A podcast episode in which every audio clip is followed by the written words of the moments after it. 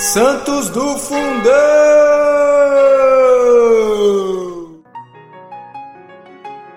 Fala Santidade, tudo bem?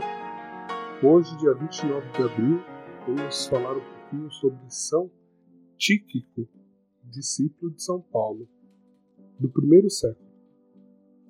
Tíquico era originário da Ásia e São Lucas nos, nos apresenta Tíquico era originário da Ásia e São Lucas nos o apresenta nos Atos. Depois que o tumulto cessou, chamando Paulo os discípulos e fazendo-lhes uma exortação, despediu-se e partiu para Macedônia depois de ter percorrido aquelas regiões e de ter feito muitas exortações, passou à Grécia, demorando-se aí três meses.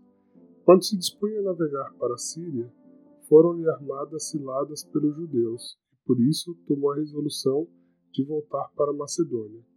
Acompanharam-no Sopacro, filho de Pirro, de Bereia, e dos Tessalonicenses acompanharam-no Aristarco e Secundo, e Gaio de Derbe, e Timóteo.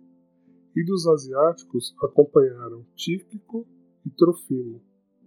Estes, tendo partido adiante, esperaram em Troade, e nós, depois dos dias ázimos, fizemos a vela de Filipos, e em cinco dias fomos ter com eles em Troade, onde nós nos demoramos sete dias.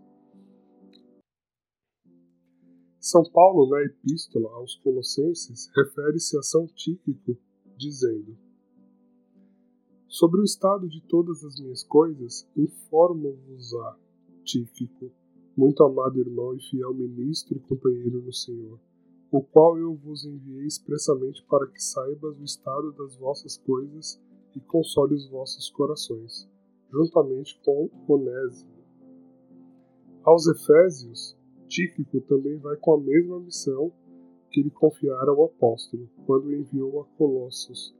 Ele diz: E para que vós saibais também o estado das minhas coisas e o que eu faço, de tudo vos informará Tíquico, nosso irmão muito amado e fiel no Senhor, o qual vos enviei para isso mesmo, para que saibais o que é feito de nós e para que console os vossos corações.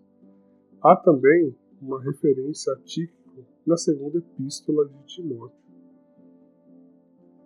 São Tíquico, rogai por nós.